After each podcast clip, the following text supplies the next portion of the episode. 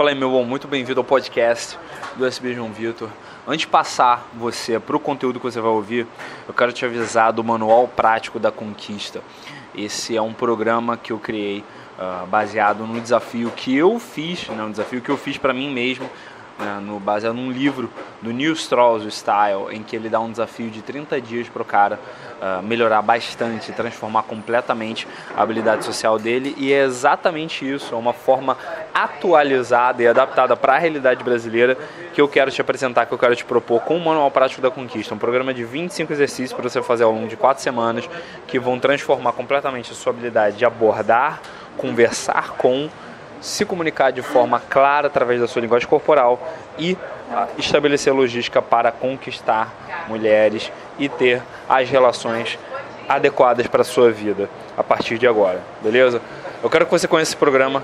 Mais de 140 caras aceitaram o desafio só agora em agosto e já estão vários apresentando resultados, vários estão reportando resultados incríveis na vida pessoal, na vida social, na vida afetiva deles. Eu quero te apresentar esse desafio. Ele está em superboss.com.br barra manual prático. É superboss.com.br barra manual prático. E agora, sem mais delongas, vou passar você para o seu podcast. Para ser um bom líder, você começa sendo um bom servidor, servindo bem os seus liderados. É isso que postula o autor do livro de hoje, o nosso Clube do Livro.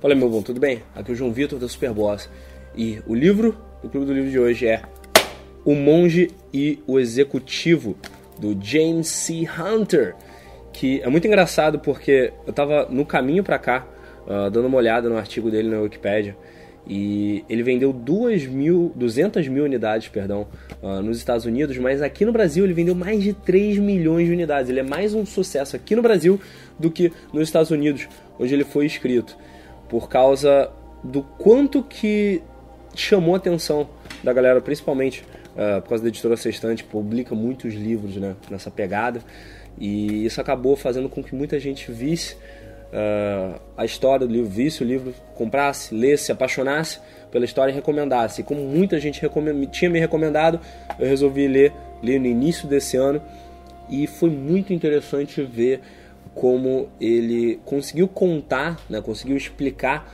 os conceitos principais uh, da teoria dele através de uma história. Por isso, mais uma vez preciso dizer, alerta de spoilers para a história desse livro aqui. Uh, em O Monge Executivo, né? O Hunter ele conta a história do John Daly. John Daly era um empresário parecia estar muito bem de vida, estava fazendo bastante sucesso lá na empresa dele. Só que na vida pessoal, né, no íntimo da família dele, as coisas não estavam tão indo bem assim. Na verdade, estava se estressando bastante, estava tendo problemas com a esposa, estava tendo problemas com os filhos. Isso acabava abaixando também a performance dele no trabalho, o que acabava criando aquele círculo vicioso maravilhoso no qual a baixa performance dele estava fazendo ele ter mais problemas em casa, esses mais problemas em casa estavam piorando a vida dele no trabalho, até chegar um ponto em que a esposa recomenda que ele se afaste por uns dias. E nessa brincadeira, ele acaba, uh, por uh, recomendação de um pastor, indo visitar um, um mosteiro cristão uh, escondido, bem afastado, em Michigan, no qual ele conhece um antigo empresário que era muito famoso antigamente, né? E que basicamente largou tudo. Cara tinha largado tudo, tá? Esse outro empresário antes dele tinha largado absolutamente tudo para ir viver nesse monastério.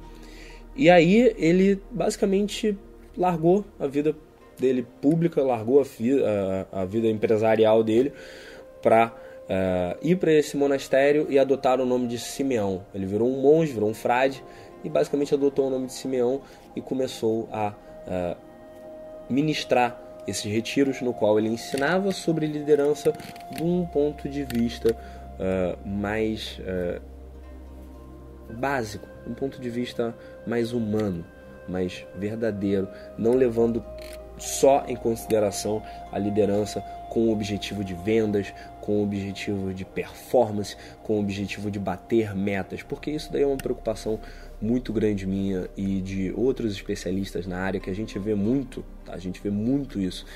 Uh, os empresários ou gerentes uh, em alguma certa área, ou até gerentes de RH, de recursos humanos, preocupados muito com uh, o quão bem estão os funcionários, mas só por causa da, do quanto que isso vai fazer bem para a performance deles e não tanto uh, da saúde dos caras a longo prazo.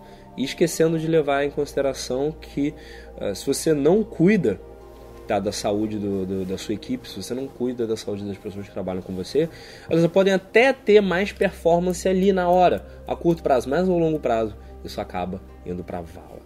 Beleza? Isso acaba né, não sendo sustentável, acaba criando problemas imensos. E foi essa foi uma das coisas que o John Daly acabou aprendendo sob a tutela do Simeão, ele e uma turma de outras pessoas que estava fazendo esse estava fazendo esse retiro junto com ele sobre liderança, porque nesse retiro o Simeão começou a ensinar a teoria dele de que você deve levar em consideração primeiro os seus funcionários, depois, em segundo lugar, os seus clientes e em terceiro lugar, a gerência, a você mesmo.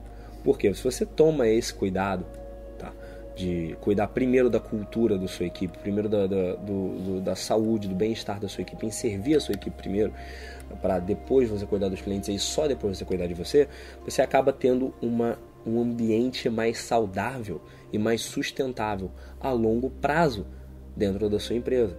E assim você tem, você consegue subir para na direção das suas metas, você consegue aumentar a performance geral das pessoas de uma forma sustentável, de uma forma que você consiga manter a longo prazo. E o que, você prefere? Você ter um spike, né? ter, ter uma subida, performance ali na hora e depois cair?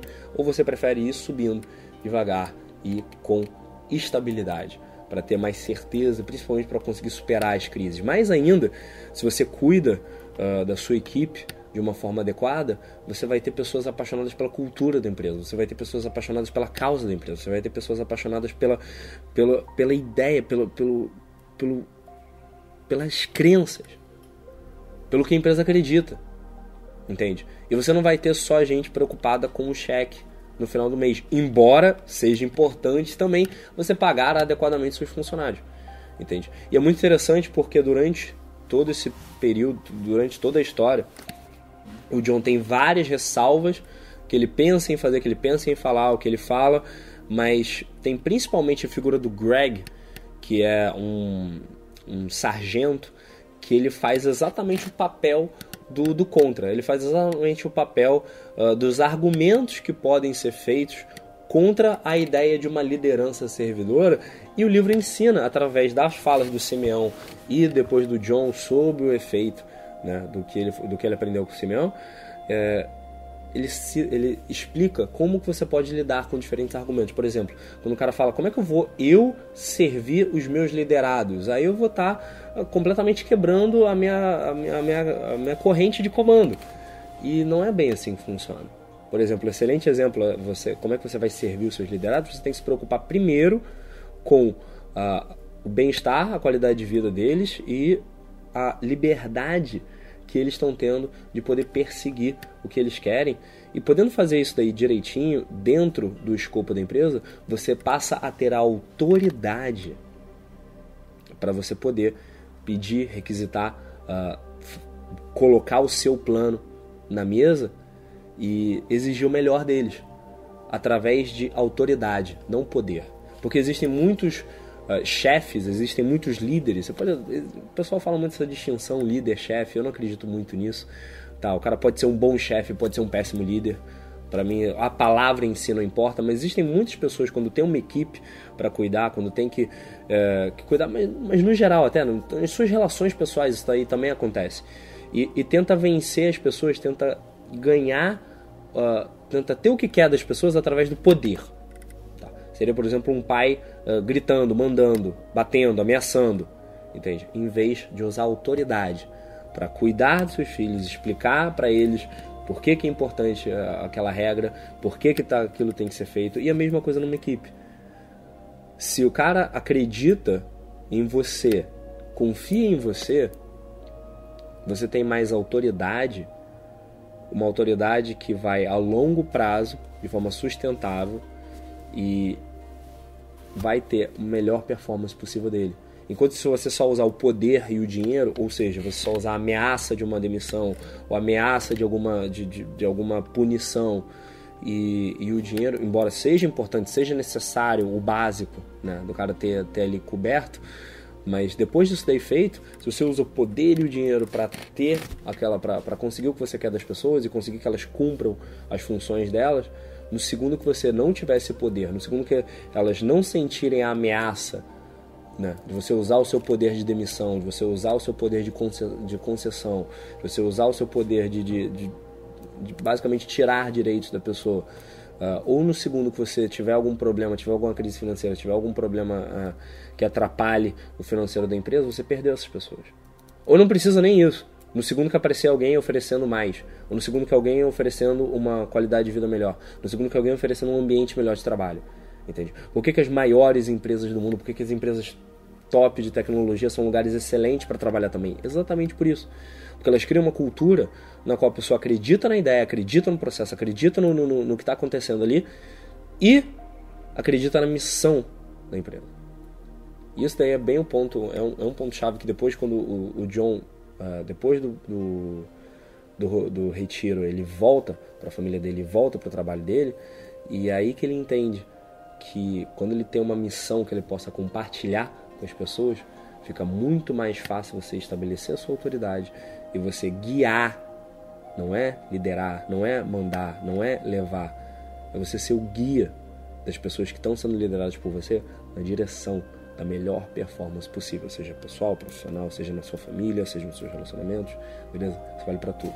Recomendo fortemente para todo mundo, principalmente quem uh, trabalha com empreendedor, quem está envolvido com empreendedorismo, quem trabalha com qualquer coisa relacionada com carreira, quem trabalha com qualquer coisa relacionada com liderança, quem não trabalha com, com nada relacionado com liderança agora, mas pode possivelmente no futuro trabalhar com liderança, recomendo fortemente o Monge Executivo, The Servant, em inglês, do James C. Hunter. É, vale muito a pena. E essa é recomendação de hoje. Deixa aqui embaixo nos comentários seu feedback, deixa seu like também. Aí uh, ah, para saber né, como que eu posso fazer para melhorar uh, os próximos conteúdos.